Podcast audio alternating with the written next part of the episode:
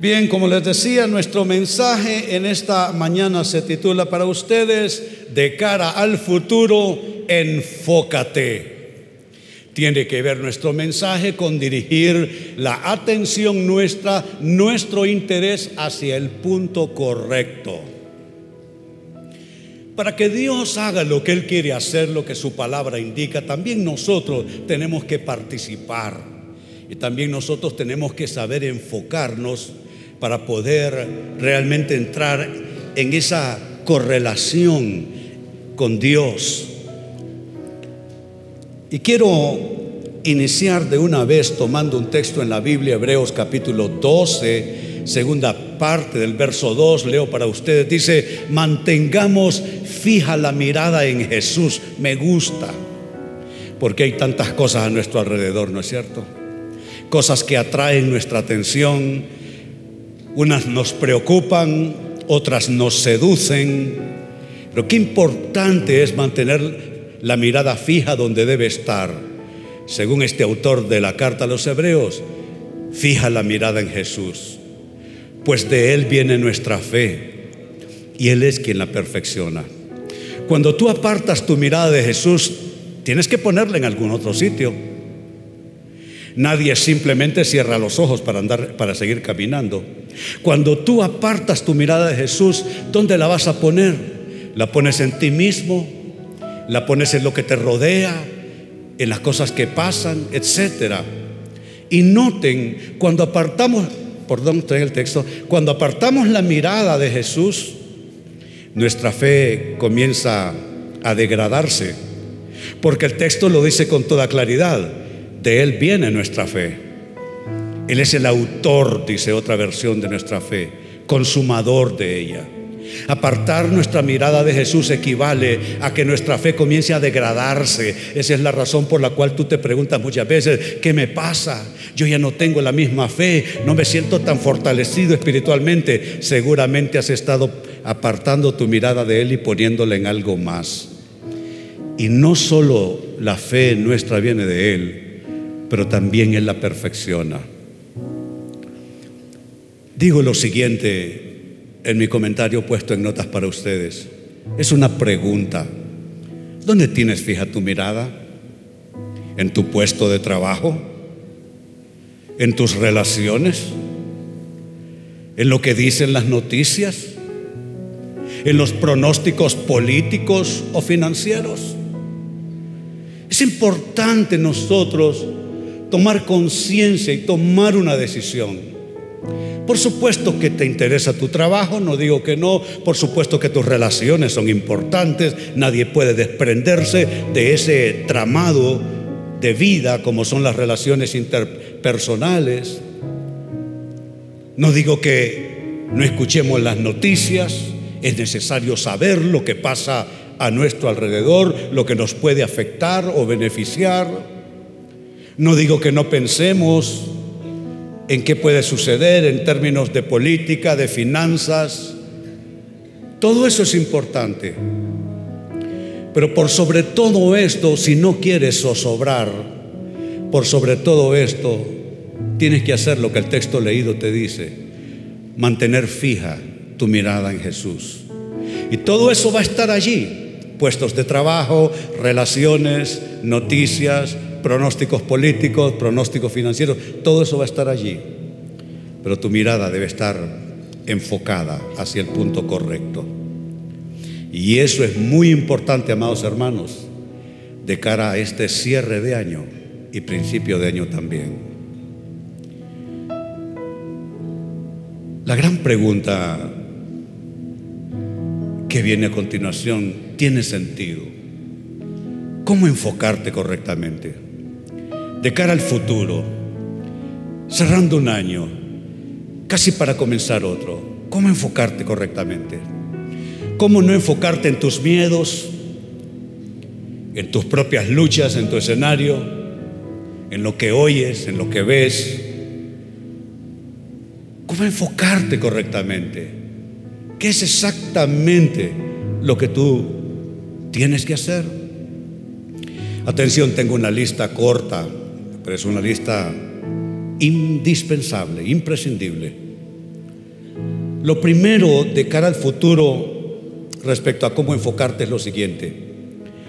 Debes mantener tu mirada fija en el Señor, ya eso se va planteando desde el inicio del mensaje. Pero atención a esto. Mantener la mirada fija en el Señor, no en lo que acontece solamente a tu alrededor. Lo que acontece a tu alrededor tiene el poder de deprimirte, de angustiarte, de intimidarte, de ensombrecerte, de comunicarte que no hay paso para ti, que no hay opciones, que no hay posibilidades. No podemos nosotros simplemente desaparecer de nuestros escenarios de vida, pero sí podemos nosotros tomar una decisión y ejercitar nuestra voluntad. Lo que pase a mi alrededor no lo puedo cambiar, pero puedo evitar que eso me gobierne, que eso me controle y que eso ensombrezca mi espíritu. Así es que mantén la mirada fija en el Señor, no en lo que acontece a tu alrededor. Y atención, un cuadro que nos puede graficar perfectamente con qué tiene que ver esto. Dice en el Evangelio de Mateo capítulo 14, verso 25 en adelante, a eso de las 3 de la madrugada, Jesús se acercó a ellos caminando sobre el agua. Es la especialidad de nuestro Dios. Él no llega cuando tú lo esperas. Él llega cuando tu vida está en sombras. Es su especialidad. A Él no le gusta llegar de día, le gusta llegar de noche, cuando hay sombras, cuando hay soledad, cuando hay angustia, cuando hay incertidumbre. Es entonces que Él hace su llegada. Saben, las 3 de la madrugada es una hora usual para mí estar mandando eh, eh, mensajes de WhatsApp a mis colaboradores, a mis pastores. No, y me contestan me contestan. ¿Cómo es nuestro Dios? Llega cuando más oscuro está en nuestras vidas y cuando más solos nos sentimos. Pues bien, dice que se acercó a esa hora de la madrugada, verso 26, cuando los discípulos lo vieron caminar sobre el agua, quedaron aterrados, llenos de miedo y clamaron, es un fantasma. ¿Sabe qué pasa? ¿Qué significa eso? Nosotros vemos a Jesús a través de nuestros miedos y de nuestras, ¿cómo le podemos llamar? Nuestras ideas oscuras acerca de la vida, eh, nuestras supersticiones, es la palabra que buscaba. Tú tienes que, como cuando hay mucho humo, tú tienes que hacerle así para hacer a un lado todo aquello en tu mente, en tu corazón, para poder ver a Jesús y no verlo a través de tus miedos, no verlo a través de tus angustias, no verlo a través de tu ignorancia espiritual o de las cosas que tienes mezcladas con los temas de Dios. Hay unos que creen en Dios y creen en la brujería, creen en Dios y creen en el ocultismo, creen en Dios y, creen en muchas otras cosas. No, no, tú tienes que disipar tus creencias. Ya deja de creer en fantasmas, ya deja de creer en cosas raras. Mira a Jesús. Donde nadie mira a Jesús, tú tienes que mirar a Jesús. Donde nadie encuentra a Jesús, tú debes encontrar a Jesús. Es Jesús, no es alguien más, no es nada más, es Él. Sigue diciendo, verso 27, pero Jesús les habló de inmediato, no tengan miedo, dijo, tengan ánimo, yo estoy aquí. Entonces Pedro lo llamó, lo llamó, Señor, si realmente eres tú, ordéname que vaya hacia ti caminando sobre el agua. Qué lindo. Eso tiene Pedro, que Pedro no anda con cuento. Pedro tiene alma de niño. A él no le importa si hace el ridículo. En una ocasión sacó, sacó una espada y le cortó la oreja a un tipo. Sí, Pedro es así. Pedro en otra ocasión llamó al Señor aparte y comenzó a regañarlo. Pedro tiene alma de niño. Por eso Pedro cayó y volvió a regresar con Jesús. Porque hay que ser como niños, hay que ser sencillos. Cuando uno comete un error, hombre, hay que reconocerlo y seguir adelante. Pues ahí está Pedro. Y mire la propuesta, Señor, si eres tú, hombre, yo quiero caminar también. Déjame caminar sobre el agua. Verso 29.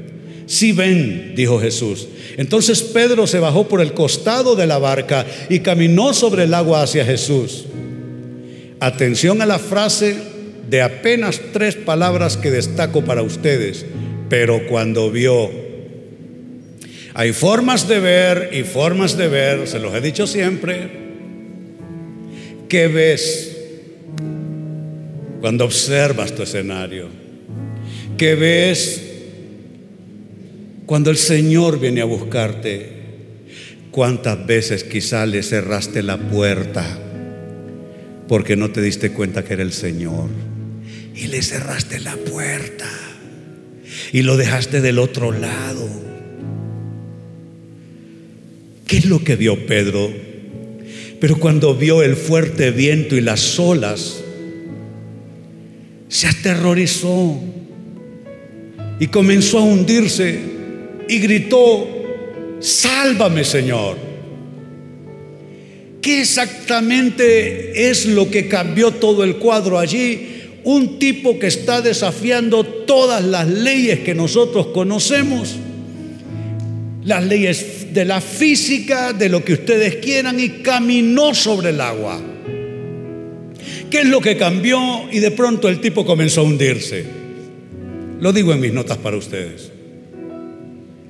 Pedro dejó de ver al Señor. Eso fue lo que pasó. Y dirigió su enfoque a lo que estaba pasando a su alrededor. Lo que pasa a nuestro alrededor a veces nos angustia, es malo. Pero si nos obsesionamos con lo que está pasando a nuestro alrededor, nos vamos a hundir al igual que Pedro. El Señor siempre tiene una respuesta. El Señor siempre tiene una solución. El Señor siempre tiene una salida. No te obsesiones con lo que está pasando. Lo que está pasando tú no lo puedes controlar. Lo que está pasando tú no lo puedes cambiar. Tú no puedes quizá pedir gusto y que la vida coja el color que tú quieres. Pero tú puedes esperar en Él. No digo que niegues la realidad de lo que está pasando, pero digo que plantado en la realidad de lo que está pasando, te atrevas a mirar a Jesús y quedarte viendo a Jesús y saber que viendo a Jesús tú puedes confiar y tú puedes caminar sobre las aguas del problema que estás viviendo, tú puedes caminar sobre las aguas de la necesidad que estás pasando porque estás mirando al Señor. Pedro dejó de ver al Señor, dirigió su enfoque a lo que estaba pasando a su alrededor resultado comenzó a hundirse. Por eso esta primera clave. Estamos hablando, amados hermanos, de cómo enfocarte correctamente de cara al futuro. Y lo que tienes que hacer es mantener, mira el término que uso, mantener, no es echar una miradita y apartarla. No es mirar al Señor este domingo y ya para el miércoles estás mirando a otro lado. No es poner la mirada en Él dos, tres meses que estás viniendo al CCI, al sexto mes ya casi no vienes. Mantener la mirada fija en el Señor, no en lo que acontece a tu alrededor. Qué importante es hacerlo así. Segunda respuesta, ¿cómo enfocarte de cara al futuro? ¿Cómo enfocarte correctamente? Esto se parece lo que viene a lo anterior y no es lo mismo. Se trata así de mantener tu mirada en el Señor, pero no tanto en las personas a tu alrededor. Los problemas se pueden clasificar de dos modos. Los problemas de circunstancias, de situaciones y los problemas que ocasionan las personas. Prácticamente solo hay dos tipos de problemas humanamente hablando. Los que vienen sin preguntarnos, sin pedirnos autorización, no tocan la puerta, se meten por debajo. Hay problemas que no podemos evitar, algunos sí, otros no. Pues están los problemas que no podemos evitar, que si en vez de tú soy yo o en vez de, de mi persona eres tú, igual el mismo problema va a venir. Y están nosotros, los problemas que provocamos nosotros con nuestras actitudes, nuestras decisiones, nuestras asociaciones de vida. Así es que esto es importante por esa razón. Lo primero es mantener tu atención en el Señor, no en lo que está pasando, las cosas que vienen solas. Y ahora el otro tipo de problema. Mantener tu atención fija en el Señor, no en las personas que están a tu alrededor. Y atención al texto que viene, Marcos capítulo 10, verso 46 en adelante. Lo leo para ustedes. Entonces vinieron a Jericó. Y al salir de Jericó, él, y se refiere a Jesús, y sus discípulos, y una gran multitud que estaba. En medio de todo eso, es una multitud. No se le puede llamar multitud a media docena de gentes, a una docena de gentes, a 20 personas, a 30. No, era una multitud. No puede ser menos de varios centenares de personas agolpados allí en, e, e, en los alrededores o en la ciudad de Jericó. Y en medio de todo eso, una sola persona. Aquí hay una multitud, aquí hay varios centenares de personas. En medio de la multitud estás tú tú. Tú puedes pensar que te hundiste en el mar de gente. Tú puedes pensar que Dios no te va a identificar en medio de la multitud. Tú puedes pensar que tú estás perdido, perdida. Tú puedes pensar que Él está demasiado ocupado resolviendo otras cosas. Pero noten, en medio de la multitud estaba Bartimeo el ciego y mire que no es en general un ciego que estaba allí. Porque de pronto en todos estos centenares de gentes acá, de pronto puedo tener yo la suficiente capacidad perceptiva visualmente de ver que hay alguien discapacitado en ese nivel aquí en medio de ustedes. No sería imposible poderlo identificar. Pero no es un ciego así en general. No es una persona angustiada en general. No es una persona necesitada, sin esperanza en general. No. Él sabe quién es. Bartimeo el ciego, hijo de Timeo. Él miró a René, hijo de don Andrés y de doña Rosa, cuando yo estaba perdido cuando no había futuro, no había destino, cuando estaba atrapado en las drogas, sin esperanza, cuando vivía como un fantasma, cuando estaba tras el enrejado de mis tragedias. Él al igual que miró, no a cualquiera en necesidad, miró a Bartimeo el ciego, hijo de Timeo, él miró a René, el hijo de don Andrés y doña Rosa. Y él te mira a ti. Y él te identifica. Quiero decirte, tú no estás perdida o perdido para el ojo de Dios. Él te identifica. Él sabe quién tú eres. Él sabe qué tú necesitas. Él sabe de dónde vienes tú. Él sabe cuáles son tus quebrantos, cuáles son tus derrotas, cuáles son tus fracasos. Él sabe que tú estás allí. ¿Cuántos se gozan? Él sabe que tú estás allí. Bartimeo el ciego, hijo de Timeo, estaba sentado junto al camino mendigando. Sigue diciendo. Y oyendo que era Jesús Nazareno, comenzó a dar voces y a decir, Jesús, hijo de David, ten misericordia de mí. Yo recuerdo ese sábado por la noche, un mes de agosto de 1972. Yo llegué drogado al lugar. No me podía tener casi en pie. No me pregunten qué cantaron, no me pregunten de qué predicaron. Pero yo solo sé que ese pastor dijo, habrá alguien en esta noche que quiera confiar en Él, que quiera entregarle su vida, no importa cómo esté, para una nueva vida en Él. Qué maravilloso. Y yo, al igual que Bartimeo, yo dije, Jesús, ten misericordia de mí, sáname de mis enfermedades, sácame de la opresión en que vivo, dame una nueva vida, Señor, restaurame, perdóname, límpiame, sáname. Pero mire, Mire qué pasa mientras tú estás bregando con el Señor, lidiando con el Señor, tratando de que, Señor, aquí estoy, aquí estoy, Señor, aquí estoy. Mientras hay esa lucha interna, verso 48, y muchos le reprendían para que callase. Es triste cuando hablamos de nosotros los humanos, pero no parecemos tener habilidad para apoyarnos mutuamente. Por eso las guerras, las divisiones, la traición, la corrupción, en realidad todo eso malo que pasa en el mundo es porque los humanos no somos solidarios. Somos ruines, egoístas, mezquinos. Solo nos importa lo que le duele a nuestra piel. La piel ajena que vean cómo se arreglan. Y ahí está la gente a punto de apartar a Bartimeo, el ciego, hijo de Timeo, de un milagro, comunicándole que él no es importante para Dios. Sabes, tu caso no es diferente. Hay gente que no cree en ti.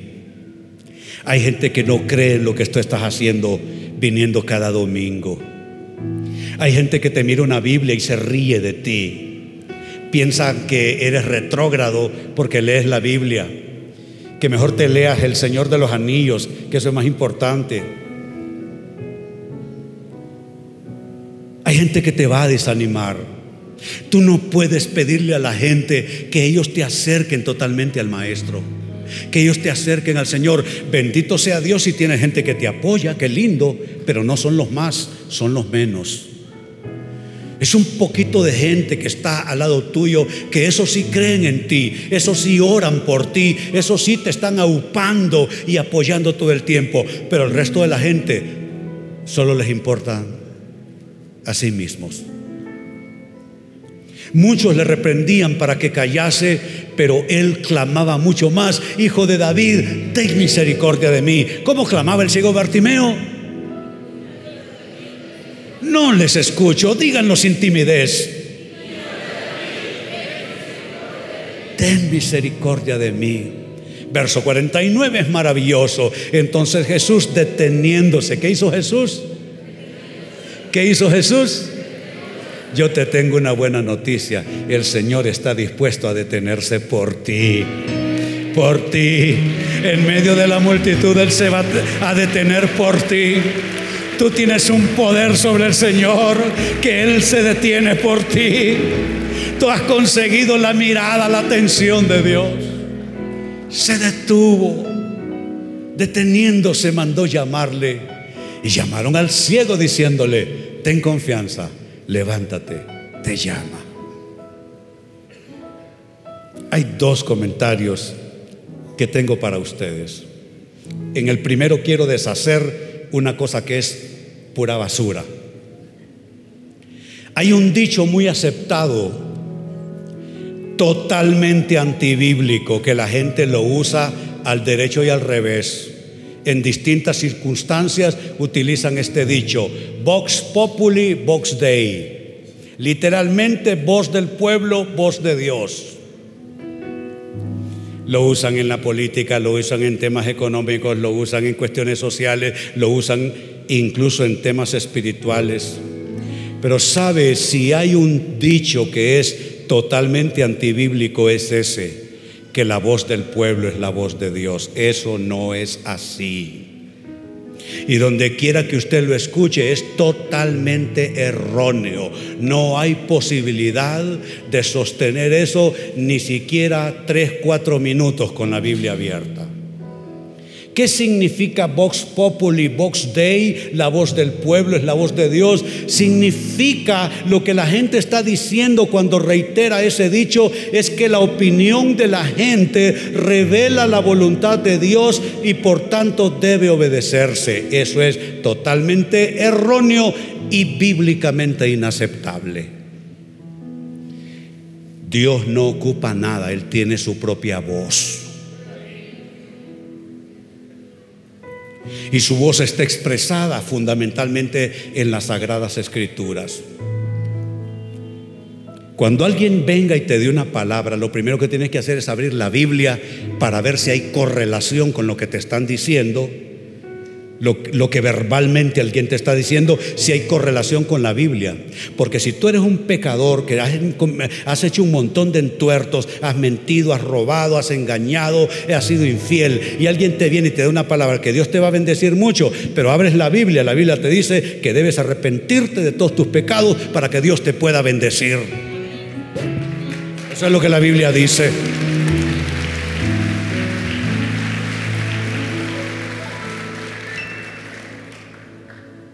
Y el otro comentario que tengo para ustedes, o era uno solo, dos.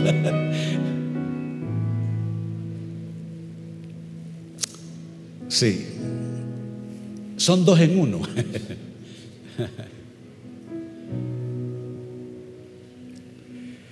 Yo no quiero quedar oyendo la voz de la gente, porque la voz de la gente no es la voz de Dios. Yo quiero oír la voz de mi Dios. Quiero que Él me hable, quiero que Él me dirija. Qué bueno si Dios utiliza personas, qué bueno, pero yo quiero que Dios me hable. ¿Sabe usted cuál fue de las grandes revelaciones de la reforma protestante en el siglo XVI? se descubrió lo que estaba soterrado. Una de las grandes verdades escriturales, el sacerdocio del creyente. El creyente él mismo era un sacerdote para Dios. Hasta entonces la creencia era que había que poner a alguien en medio entre Dios y la gente y entonces surge el sacerdocio tradicionalmente conocido de cualquier religión, de cualquier religión. No me refiero a ninguna religión en particular. Pero cuando los grandes reformadores comienzan a abrir la Biblia y a encontrarse con el pensum de Dios, se dan cuenta que no ocupan sacerdote, que ellos son sacerdotes. Entonces ella es sacerdote de su casa, él es sacerdote de su casa, él y ella también, y yo y usted, y usted no necesita nada más. Dios le puede hablar a usted, Dios le puede dirigir a usted. Qué cosa más maravillosa que Dios nos puede hablar todo el tiempo. Así es que esta segunda clave, segunda respuesta sobre cómo enfocarnos de cara al futuro es mantener nuestra atención en el Señor bien fijada y no en las personas alrededor. Las personas alrededor casi pierden o casi le hacen perder a Bartimeo su milagro. Todo el cielo se concentró en Bartimeo. Las luces se apagaron a su alrededor. En iluminación de auditorios hay una pieza que se llama el cañón. Un cañón es un, uno que se pone allá bien atrás y hace un golpe de luz con todo en tinieblas y viene a dar directamente hacia donde está el orador o el cantante. Todas las luces se apagaron a su alrededor y el cañón iluminó a Bartimeo el ciego, el hijo de Timeo. Déjame decirte, no permitas que la gente sea la que te apaga o te enciende la luz. No te pongas en poder de la gente, que son ellos que van a decidir si tú estás en luz o estás en tiniebla. El cañón de Dios apagó todo alrededor y la luz de Dios se ha fijado en ti. Él está contigo, Él guía tus pasos y Él tiene grandes propósitos para ti. Alégrate y gózate en Él porque Él ha fijado su atención en ti. Y en tercer lugar, cierro con esto. En tu enfoque de vida, porque de eso estamos hablando, de enfocarnos, en tu enfoque de vida procura siempre adoptar la perspectiva divina. No, no, la mía, no la de alguien más, la perspectiva divina, la óptica de Dios. Mira lo que te digo. Las cosas adquieren forma y tamaño dependiendo la perspectiva en que se ven, de cerca, de lejos, por delante, por detrás, a un lado.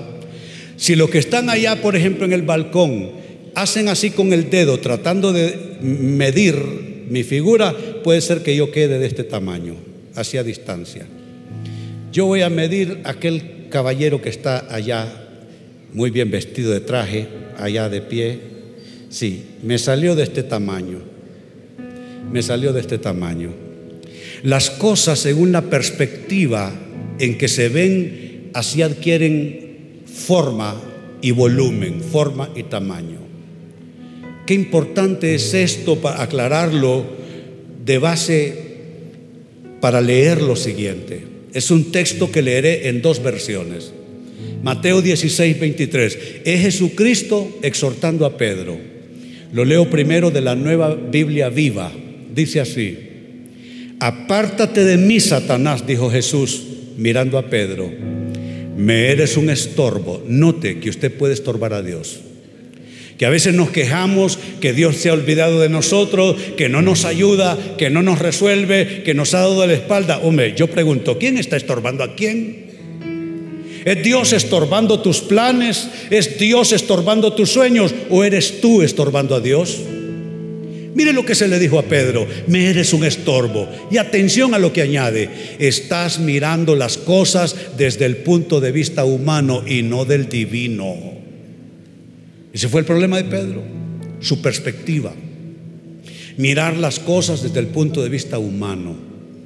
Desde el punto de vista humano las cosas tienen una forma, un tamaño, pero desde el punto de vista de Dios es completamente otra cosa. Mi vida era un desperdicio. Lo que yo tenía no se le puede llamar vida a eso. Y desde la perspectiva humana los pronósticos son, este muchacho va a terminar muerto en las calles, muerto de una sobredosis, muerto en un accidente. Yo andaba de mochilero de punta a punta en este país, caminando en la carretera, muchas veces drogado. El cuerpo de bomberos en San Pedro ya me conocían. Sí, ya me conocían, yo llegaba cuando iba a San Pedro, ¿cuál era mi hotel, cree usted? El cuerpo de bomberos allá, y ellos en una gran área verde que tenían en el centro de sus facilidades, me ponían una tienda de campaña y me daban de comer. Allá viene, decían, armen la tienda. Los pronósticos, la perspectiva humana para mi vida es que yo, según pronósticos, no debiera estar vivo. Debía haber muerto según esa perspectiva. Pero bendito sea Dios que aparte de la perspectiva humana está la divina. En la, en la perspectiva divina había un gran predicador que se miraba. Digo gran por, porque mido un 80, no de grandeza. Había un predicador. No estaba el drogadicto. Había un predicador en la perspectiva de Dios en tu vida, en tu problema. En tu problema no sé cómo lo vas a llamar a lo que ves. Pero en la perspectiva de Dios, a mí que me luce, a mí que me late, que te viene un milagro. Yo veo tu problema en perspectiva y lo que veo es un milagro. Lo que veo es un milagro. Lo que veo es un milagro. Ponte en la perspectiva correcta. Viene un milagro. Viene un milagro. No lo interpretes de otro modo. Viene un milagro. Y en otra versión, este mismo texto, Mateo 16, 23, en la Reina Valera 60, clásica versión, pero él volviéndose dijo a Pedro, quítate delante de mí, Satanás, me eres tropiezo. Y vamos, allá se tradujo porque literalmente lo repito como está, estás mirando las cosas desde el punto de vista humano y no divino. Fue lo que se tradujo allá. Aquí la traducción es más corta. Dice, porque no pones la mira en las cosas de Dios, sino en las de los hombres. Y a lo que digo que es corto aquí es porque hay una frase que es poderosa, que es importante, pones la mira. En esta versión el problema de Pedro es que pone la mira mal. ¿Dónde pones la mira tú? ¿En el dinero? ¿En solucionarlo a la manera tuya? ¿Como tú crees? ¿Como a ti te parece? Qué importante es esto, porque no pones la mira, se le dice a Pedro, en las cosas de Dios, que es el punto correcto, sino pones la mira en las cosas de los hombres. Pues esta frase que se tradujo poner la mira, ¿me ayudan? En los textos originales participa el vocablo griego froneo y se tradujo como poner la mira. Froneo, amados, es estar mentalmente dispuesto en una cierta dirección para interesarse intensamente en ello, o con preocupación, o con obediencia. Qué interesante vocablo, froneo. Se tradujo como poner la mira en, estar mentalmente dispuesto en una cierta dirección. Yo te pregunto, mentalmente, ¿hacia dónde estás orientado? Quizá estás mentalmente orientado a hacer un desastre con el problema, a agravar el mal. Hay gente que no solucionan problemas, los empeoran. Tienen la rara habilidad de hacer un macaneo. No puede ser froneo, mentalmente dispuesto en una cierta dirección para interesarse intensamente en ello, ya sea con angustia, con preocupación, o que simplemente tu voluntad queda sometida a eso y vas a obedecer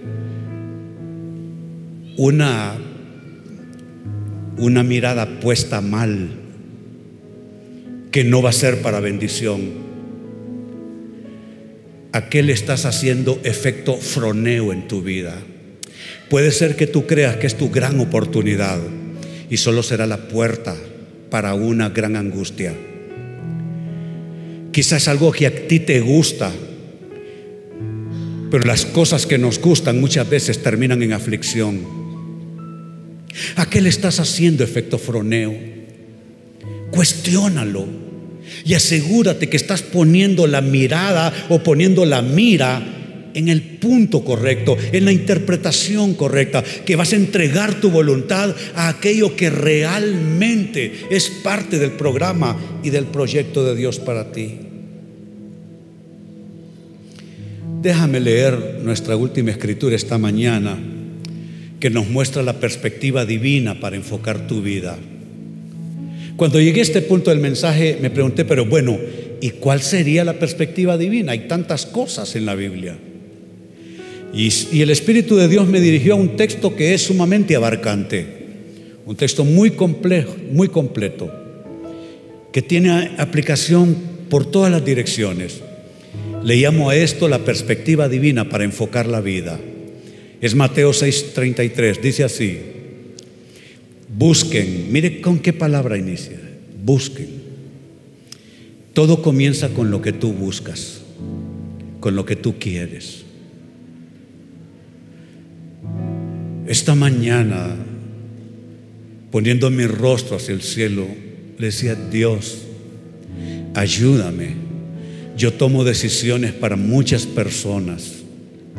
Ayúdame, Dios, que lo que yo busco lo que yo quiero, lo que me parece, ayúdame Dios, porque puede ser que busque algo que a mí me parece o que acierte buscando algo en coincidencia con el reino de Dios.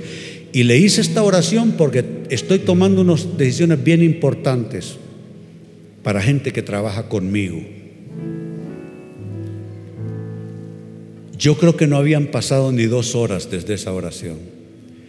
Y me llamó una otra, me llamó una persona desde otro país y me dijo, Pastor René, ¿qué piensas de esto y de esto y de esto y de esto? Y él me estaba dando la respuesta de lo que Dios me, me estaba respondiendo a mi oración. Pero no solamente eso, no solo fue esa llamada desde otro país que me dio la salida para esa decisión que podía afectar personas, pero que uno, ustedes saben, tiene que hacer trabajo sucio cuando uno está formando y dirigiendo. Pero eso no fue suficiente. Cuando vine aquí, me dice una persona, pastor, le he estado pidiendo al Señor que le hable. Y el Señor me dijo que ya le habló. Y le dije, sí, ciertamente, Él ya me habló. Yo sé a qué te refieres. Qué importante es lo que uno busca. Pues bien dice, busquen el reino de Dios por encima de todo lo demás y lleven una vida justa y Él les dará todo lo que necesiten. Solo son dos cosas. Poner la prioridad en el reino de Dios, no en lo que tú quieres, no en lo que te gusta, no en cómo tú lo ves, no como tú lo solucionas, en el reino de Dios, por encima de todo. Y lo otro, hay que hacer lo correcto para que pase lo correcto. Necesitas llevar una vida justa. No somos perfectos, pero tenemos que arreglar lo que hay que arreglar, enderezar lo que hay que enderezar, arrepentirse por lo que hay que arrepentirse, buscar lo que uno tiene que buscar. Lleven una vida justa, lean conmigo el final, y Él les dará todo lo que necesiten. ¿Cuántos quieren esto? Yo sí, yo sí. Muy bien. Nos ponemos de pie, no hay tiempo para más. Pero ¿cuántos han recibido en esta mañana? Bueno, bendito sea el Señor. Miren que me les perdí bastante en los últimos meses, pero estuve el domingo pasado, estoy este domingo, estaré el siguiente. Bueno, estoy como de fiesta yo también. De ahí me les pierdo un rato otra vez. Pero eso es bueno para no poner los ojos en los hombres, sino en Dios. Quiero orar por esa persona que necesita a Cristo en su vida. No te engañes. Esto no es filosofía. Tú necesitas entregarle tu vida al Señor. Dice la palabra a los que le recibieron y a los que creen en su nombre, pero no solo creer, a los que le recibieron, les dio potestad de ser hechos hijos de Dios. Tú necesitas entrar en la adopción. No te conformes con ser una criatura de Dios. Una criatura de Dios somos todos los humanos que fuimos creados por Él a su imagen y semejanza. Pero no te quedes siendo una criatura de Dios. Conviértete en hijo y en hija de Dios. ¿Cómo pasa eso? Le recibes en tu corazón. Inclina tu rostro. Repite esta oración. Dile, Señor Jesús, hoy te recibo en mi corazón. Hoy te invito a venir a mi vida, a morar en mi corazón. Hoy recibo perdón de todos mis pecados. Hoy me declaro una nueva criatura. Hoy creo que puedo nacer espiritualmente otra vez. Te doy mi vida, te entrego todo, tal como está, y te recibo en mi corazón. Amén. Si alguien hizo esta oración, me levanta la mano, por favor, valientemente, indicándome para yo felicitarle. Una jovencita por allá, un caballero por allá. Muy bien. A ver, ¿quién más? ¿Quién más? Veo una mano por acá, veo otra, otra, otra. Muy bien. Bendito sea el Señor. Usted solo mantenga su mano alzada. Aplausos para ellos. No estamos contentos por esa decisión. Aleluya.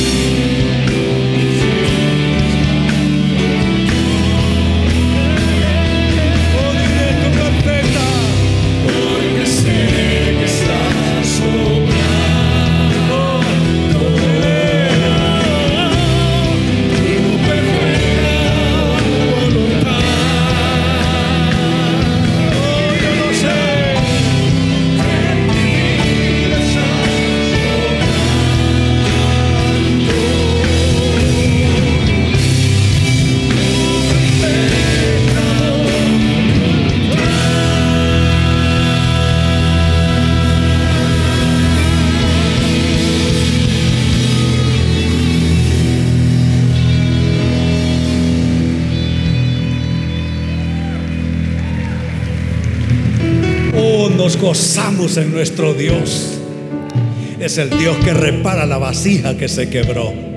Alza tus manos. Yo bendigo tu vida, mi hermano y mi hermana. Yo declaro las promesas de Dios que Cristo son sí y son amén por medio de nosotros. Yo me atrevo a creer que te viene una cadena de milagros lo que fue cadena de esclavitud se rompe y viene una cadena de milagros, cadena de sanidades, liberación, protección de Dios, germinando tu vida, fructificando tu vida. Oh, te bendigo y declaro el colirio de Dios para que tú te puedas enfocar. Donde has estado viendo miseria, ya no miseria, donde has estado enfocado en la angustia, ya no angustia, donde has estado enfocado en pérdidas, en fracaso, en derrotas, en dolores, ya no te enfocarás en eso.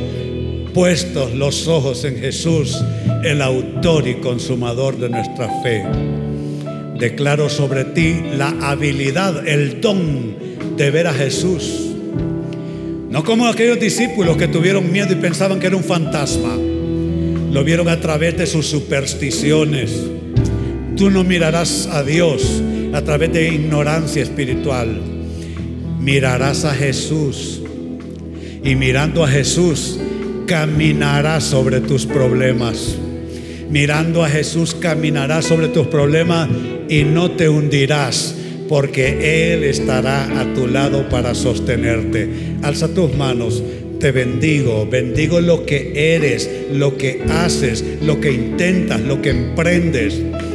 Te declaro árbol fructífero para Dios. En este fin de año bendigo tu vida, declaro prosperidad del cielo sobre ti. Te declaro sobre ti la capacidad para liberarte del engaño espiritual, la maldad disfrazada de razonamiento, que todo razonamiento mundano, egoísta, carnal, que te ha impedido ver a Jesús, todo eso sea aclarado, se aclare la vista tuya para poder enfocarte en Jesús. Así te bendigo en el nombre del Padre y del Hijo y del Espíritu Santo y decimos todos amén y amén. Bendito sea el Señor. Aleluya, aleluya, aleluya. Muy bien, a salir bendecidos. Tengan una semana muy espléndida en el Señor. Les recuerdo, estaremos aquí el próximo domingo, la hora 11 de la mañana. Dios les bendiga.